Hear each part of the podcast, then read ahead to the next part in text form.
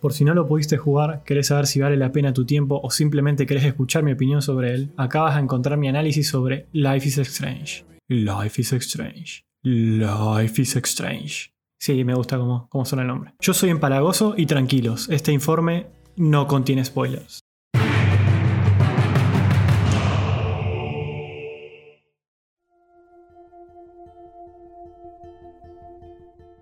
Protagonizado por una chica de 18 años, nacida el 23 de mayo de 1995, la cual es atormentada cada minuto para tomar decisiones que repercutirán en el pasado, el presente y el futuro de su aventura. Además, ella descubre, de un momento para el otro y de una manera muy conveniente para la trama, que puede desplazarse hacia atrás en el tiempo y así lograr cambiar las consecuencias de sus acciones. Ella estaba muy contenta porque, dale, puedes viajar en el tiempo, pero nunca tuvo en cuenta que todo podía empeorar. En esta sección me acompaña mi gran amigo Marcus Taureterus. Hoy por desgracia no puede estar presente por un problema de salud y necesita descansar. Le mando un fuerte abrazo y espero que se recupere pronto.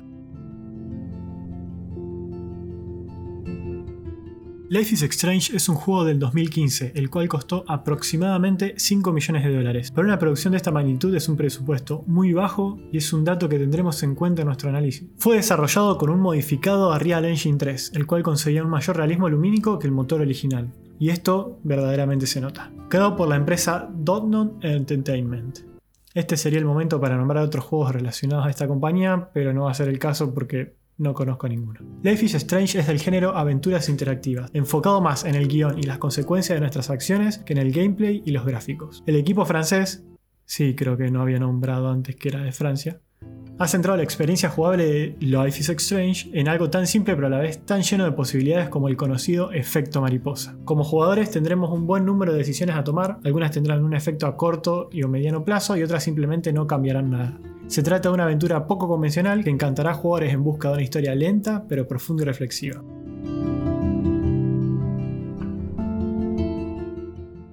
Life is Strange es una obra maestra, me atrapó muchísimo, tanto por la historia principal como por sus diálogos y voces. Los gráficos acompañan muy bien a la historia y los detalles lumínicos son excelentes. La duración me pareció casi perfecta, aproximadamente 12 horas en total, pero dividir el juego en 5 capítulos de 2 horas cada uno hace que cuando tengas un rato libre lo puedas jugar, terminar el capítulo y sentir una recompensa de haber avanzado lo suficiente en la historia y dejarlo para volver en otro momento. De la música mucho no recuerdo, pero supongo que no es mala porque si no me hubiese dado cuenta, y supongo que no es buena porque si no me hubiese dado cuenta. El gameplay es bastante sencillo, nada del otro mundo, pero tiene unas mecánicas ligadas al retroceso en el tiempo que me parecieron muy muy buenas y que no había visto en otros juegos de este género.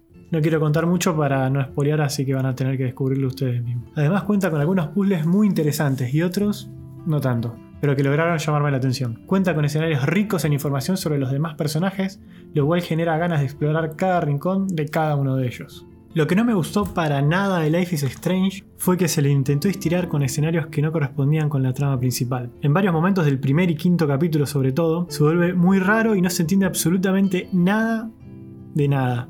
Y lo peor es que son partes muy largas en las que te dan ganas de cerrar todo y hasta de ir a ver a Yudica en la televisión. Se notó muchísimo el relleno y eso la verdad que no se los podía dejar pasar. También existen infinidad de mini acciones que podemos realizar que no repercuten en absolutamente nada en la historia y termina siendo algo innecesario que también opaca un poco este videojuego. No estaría mal que existan algunas, pero me pareció que se excedieron. Claramente, Life is Strange no está a la altura de sus mayores competidores como Until Dawn o Heavy Rain, pero se sitúa en una segunda línea cómodamente. Y no hay que olvidar que ha contado con un presupuesto muy bajo para juegos de esta calidad.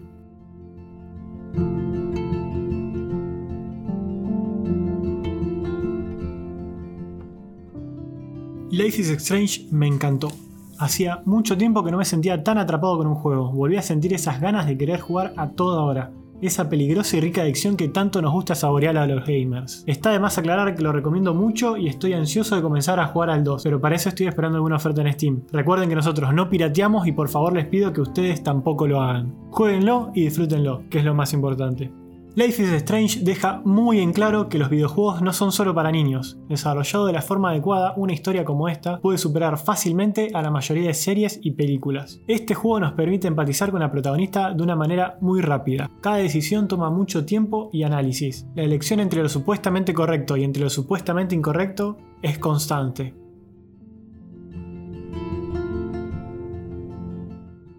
Bueno, esto fue Life is Strange analizado por Empalagoso y Marcus Tabureterus. No se olviden de él porque si no después me amenaza o me pega.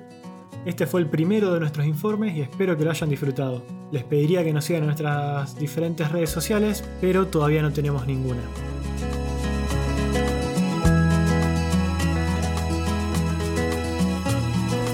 No, Marcus, no, no te acerques, no, para, te juro que no, no, no, para, no, para. To all of